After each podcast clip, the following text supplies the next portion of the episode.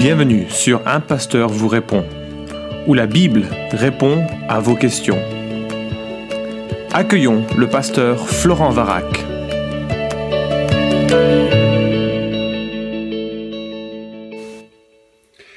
La question est posée, comment manifester les dons spirituels? Que faire?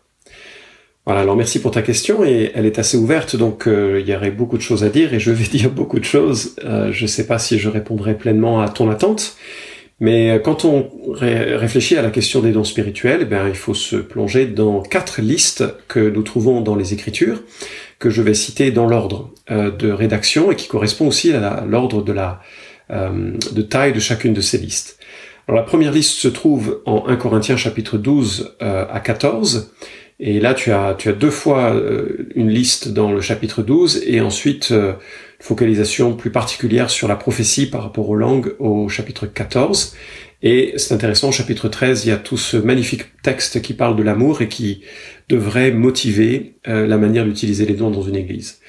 Dans le chapitre 12 et la première liste que nous trouvons, euh, il y a euh, trois groupes qui sont euh, distingués par l'utilisation de termes grecs différents. Quand il est dit à un autre il est donné, à un autre il est donné tel don.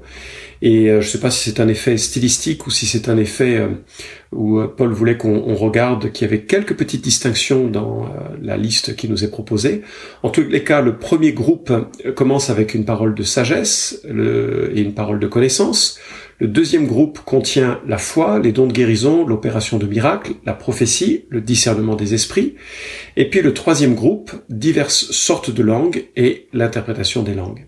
voilà pour la première liste que nous trouvons. Un petit peu plus loin dans le chapitre 12, il y a également euh, euh, d'autres euh, qui sont mentionnés avec l'apostolat par exemple, mais c'est la liste la plus, la plus importante. En Romains chapitre 12, versets 6 à 8, nous lisons qu'il y a la prophétie, le service, l'enseignement ou l'exhortation, euh, le don financier, la direction ou la présidence, et puis le secours des malheureux ou la miséricorde. Là, dans le euh, livre euh, aux Romains, il n'y a pas de don miraculeux qui soit mentionné, uniquement euh, ces dons-là. Il faut savoir que personne parmi les apôtres n'était encore allé à Rome.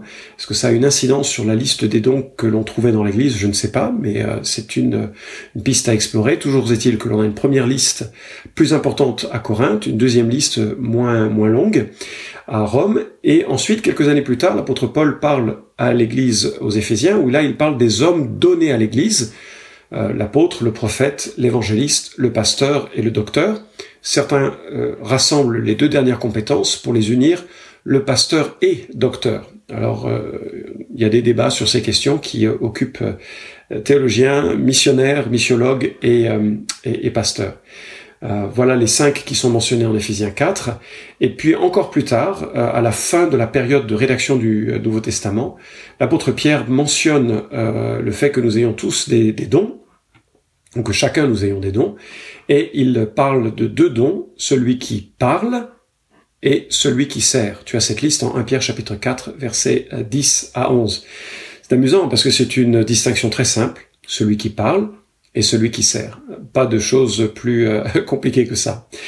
Et euh, alors qu'est-ce que c'est que les dons spirituels? Charisma, charismata au pluriel, vient du terme charis, la grâce, et littéralement ce sont des expressions ou des manifestations de la grâce. Euh, alors le monde évangélique en général définit les charismata, les, les, les dons de l'esprit, comme une aptitude que Dieu donne aux croyants. Alors je te livre la définition de Christian Schwartz qui a écrit un livre sur la question des dons spirituels et il dit un don spirituel est une capacité particulière que le Saint-Esprit donne selon la grâce de Dieu à chaque membre du corps de Christ et qui doit être utilisé pour l'édification de l'Église. Fin de citation. Donc là, l'accent est placé sur l'individu qui reçoit une compétence, une capacité, une aptitude de servir le corps du Christ euh, selon un, don particulier. Chacun aurait un don euh, différent. Euh, je voudrais signaler une autre manière de voir qui nous vient de Sylvain Romerowski, qui est un théologien français qui enseigne à nos gens, et il diffère un peu dans sa perspective. Il soutient dans un article que tu retrouveras sur le web intitulé Les charismata du Nouveau Testament, aptitude ou ministère, point d'interrogation, c'est dans la revue Théologie évangélique de 2002 lui soutient que les dons ne sont pas des aptitudes, mais des activités, des ministères, des services. L'accent est placé sur le résultat et non sur l'individu qui aurait un don. Par exemple, pour lui, les dons de guérison ne seraient pas des gens doués de la capacité de guérir, mais des cadeaux de guérison donnés à certains. Le don de prophétie ne serait pas l'aptitude à prophétiser, mais la prophétie elle-même qui serait le cadeau. Et je crois que sa position est intéressante et qu'il faut au moins l'intégrer pour atténuer certains problèmes liés à ce sujet quand on cherche trop à centrer euh, le, le, le don sur l'individu. D'abord, parfois, chez certains, il y a une recherche effrénée de certains dons. Il faudrait que l'on obtienne ou qu'on possède un don parce qu'il serait plus prisé que les autres, parce qu'il serait plus prometteur d'élévation spirituelle ou de euh, un, marqueur plus respecté dans, dans certains milieux. Euh, deuxièmement, c'est ça évite aussi la paresse dans l'engagement, parce qu'on ne connaîtrait pas son don, on resterait en, en, en, arrière en disant moi je sais pas quel est mon don, donc je ne sers pas dans l'Église. Et puis, euh, euh, enfin, ça évite une certaine hiérarchisation des dons où certains prennent la grosse tête pour avoir tel ou tel don. Si c'est une capacité de servir, eh bien, il suffit d'avoir deux yeux, euh, deux oreilles, et puis des bras, de quoi parler, et on répond aux besoins que l'on observe en comptant sur euh, la force que le Saint-Esprit peut accorder pour répondre à ces besoins, ou euh, si on, pense en avoir la capacité ou l'appel. En tout cas, donc, charisma, c'est un cadeau de la grâce, c'est-à-dire que c'est un fruit qui accompagne la conversion. C'est quelque chose qui, euh, non seulement nous, enfin, la grâce nous permet non seulement d'être sauvés, mais elle nous place aussi dans la possibilité de servir Christ et d'être utile à, à l'Église. Alors, euh, je trouve que c'est formidable, il faut le, le noter, c'est une belle chose euh, que Dieu nous accorde avec les dons spirituels. Souvent, euh, quand on évoque la question, les gens s'interrogent entre euh, ce qui est du naturel et ce qui est du surnaturel. Euh, est-ce que le don spirituel vient comme quelque chose de surnaturel sur l'individu qui se convertit, ou bien c'est quelque chose qui est en lien avec ses aptitudes euh, personnelles? Alors, par exemple, est-ce que Paul était naturellement un bon enseignant? Eh ben, quand on lit Acte 22.3, on réalise qu'il a passé toute sa vie à étudier auprès des grands enseignants de son temps. Peut-être qu'il y a un peu des deux, n'est-ce pas? Ou est-ce que Timothée était surnaturellement un bon enseignant, puisque un Timothée 4.14 nous dit qu'il a reçu euh, le don de, un, certain don par l'imposition des mains du euh, collège des, euh, des anciens. et je lis donc un Timothée chapitre 4, versets 13 à, 16, quelque chose qui nous montre que c'est peut-être un peu entre les deux, qu'il faut pas se... ou peut-être que les situations vont varier d'un individu à l'autre. Il faut pas rejeter ce qui est une compétence naturelle, mais il faut pas imaginer que c'est parce que l'on a une compétence naturelle que l'on doit forcément servir dans cette euh, cette compétence euh, au sein de l'Église. Alors je lis un Timothée jusqu'à ce que je vienne, applique-toi à la lecture, à l'exhortation et à l'enseignement.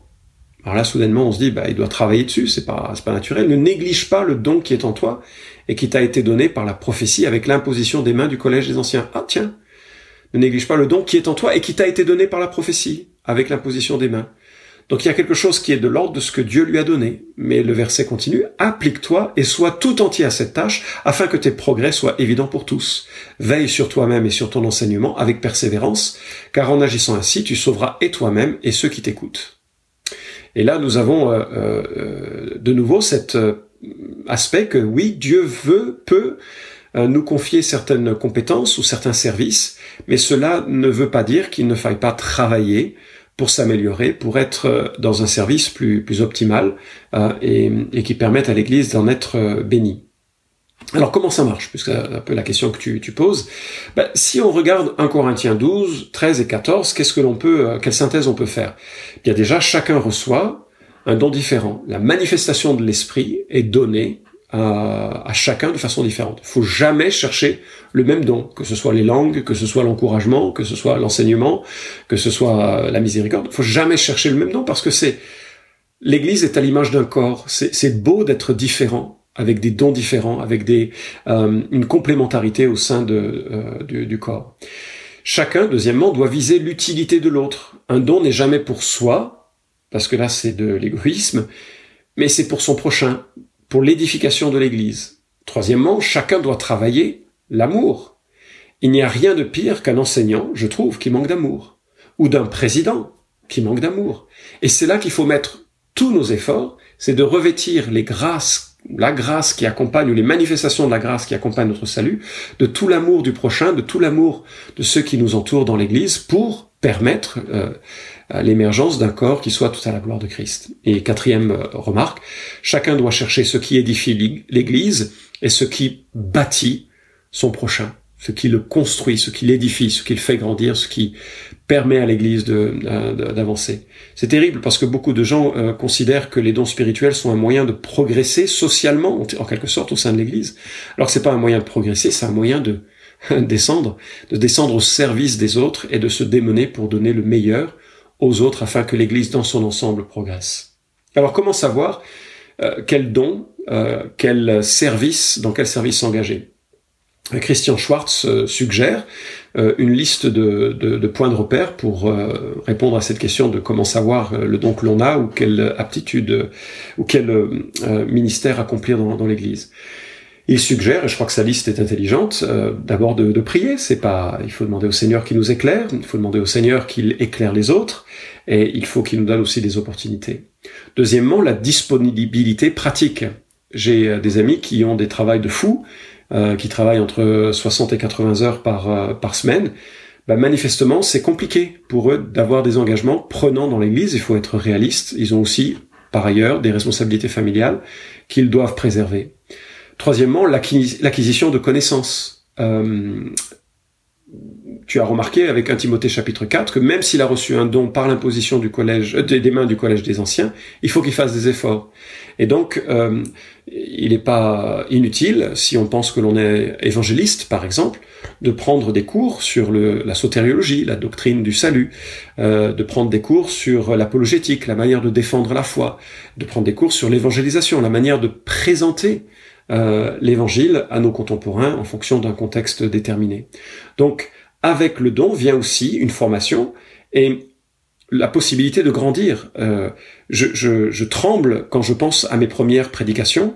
Alors je tremble encore à mes prédications actuelles, mais il y a quand même un peu plus de métier, un peu plus de, de perspective globale, et, je sais qu'il y a eu des progrès euh, grâce à Dieu, certainement grâce à Dieu. Je trouve que l'Église a eu beaucoup de patience à mon égard tout au long de, de ces années. Donc il y a une l'acquisition de connaissances pour fortifier les capacités de service. Euh, quatrième remarque, le plaisir comme motivation. Je trouve que euh, Dieu nous a câblés pour être au service d'une certaine manière. Et il y a des tâches euh, qui nous sont, qui puisent énormément de ressources en nous. Et, et il faut pas qu'on les fasse ces tâches, parce que c'est pas pour cela que nous avons été forgés. Alors parfois c'est une obligation, parfois c'est une nécessité. Euh, je dirais que toutes les activités humaines ont des composantes agréables et des composantes euh, difficiles ou euh, compliquées par, par rapport à ce que l'on est. Mais néanmoins, il doit y avoir le sentiment qu'on est à sa place dans un certain euh, registre de service. Et, et, et, voilà. Et c'est c'est pas que certains dons sont supérieurs à d'autres du tout. C'est qu'il y en a, certes pour certains, on est on est vraiment câblé pour pour cela. Et, et le, le, plaisir euh, doit nous alerter sur le fait, tiens, ça correspond bien à ce que je suis et peut-être à ce que le Seigneur a fait de ma vie tout au long de mon développement pour que je puisse être utile à l'Église. Euh, cinquièmement, de nombreux essais.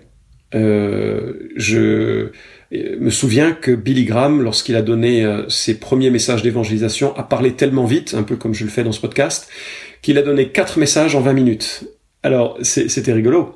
Euh, mais ça veut dire que son premier essai était pas très concluant, n'est-ce pas? Il a dû euh, travailler sa technique, travailler sa capacité pour devenir l'évangéliste qu'on lui reconnaît. Euh, donc essayer, euh, grandir, s'améliorer fait partie de ces, de ces choses-là et ça nous permet de dire ah bah tiens j'ai essayé ça, franchement c'est pas mon truc. Euh, j'ai essayé ça mais là vraiment ça ça correspond, ça percute dans, dans mon propre cœur, dans la manière dont c'est dont c'est perçu. Euh, sixièmement, la vérification de votre efficacité. Si vous pensez avoir le don de compassion, mais que vous faites pleurer tous ceux qui vous écoutent, c'est que probablement vous ne l'avez pas. Donc, euh, il faut vérifier son efficacité. Euh, si vous pensez être un enseignant, mais que tout le monde ne comprend pas, que personne plutôt ne comprend ce que vous dites, c'est pas de la persécution, c'est peut-être que vous ne l'êtes pas encore. il faut soit persévérer, prendre de nouvelles formations, soit passer à autre chose. Et puis la vie des autres compte énormément. Euh, moi, je, je, je, crois vraiment à, l'importance d'être entouré de personnes qui peuvent avoir un regard euh, éclairant et qui nous permettent de, de, de grandir euh, et, de, de, mieux se percevoir. On est souvent aveugle sur ses propres compétences et sur ses propres déficiences. La vie des autres est à cela, en cela très critique. J'apprécie cette liste. Et tu peux également trouver des questionnaires en ligne euh, sur Internet sur les dons spirituels. Il y en a qui circulent dans, alors je n'ai pas repéré partout. Je sais que Philippe Viguier, mon collaborateur, qui a pris ma place à l'église de QC à Villeurbanne, a créé un questionnaire que tu trouveras sur le site de notre église. Donc c'est euh, www.epevc.org slash vie-église. Et là, tu auras le questionnaire qui euh, t'est proposé. Et il vaut ce qu'il vaut. Il n'est pas parfait, il vaut ce qu'il vaut. Mais euh, il te donnera quelques tendances. Alors, par où commencer? Moi, j'aime beaucoup la simplicité de 1 Pierre 4, 10 à 11 que je vais lire. Chacun de vous a reçu de Dieu un don particulier. Qu'il le mette au service des autres comme un bon gérant de la grâce infiniment variée de Dieu.